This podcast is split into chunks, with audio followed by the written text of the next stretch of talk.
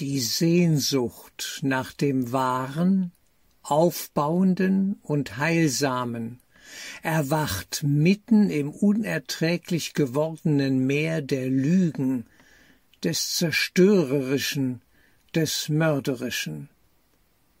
Deshalb sind wir hier, in diesem Albtraum der von uns gemachten Welt, um uns an unsere wahre, göttliche Natur zu erinnern, indem wir die Erfahrung unseres falschen Selbst, diesen Virus der Spaltung in uns erkennen, loslassen und um uns für dieses falsche mörderische Selbst in uns und im Bruder, der uns angreift, zu vergeben und es damit in uns aufzulösen.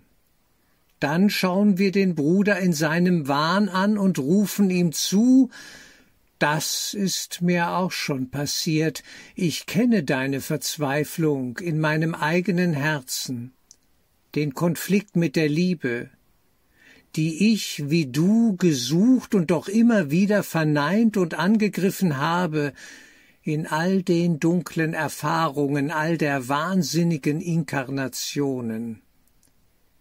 Es waren Dummheit, Ignoranz und Arroganz, die unseren Leidensweg so schmerzvoll verlängerten und das Feuer der Zerstörung am Laufen hielten.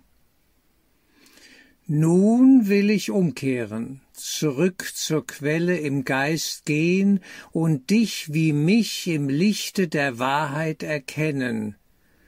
Christus in mir, Christus in dir, Christus in allen beseelten Menschen.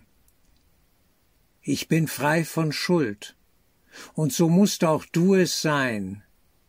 Das Spiel der Trennung endet hier in mir und in dir.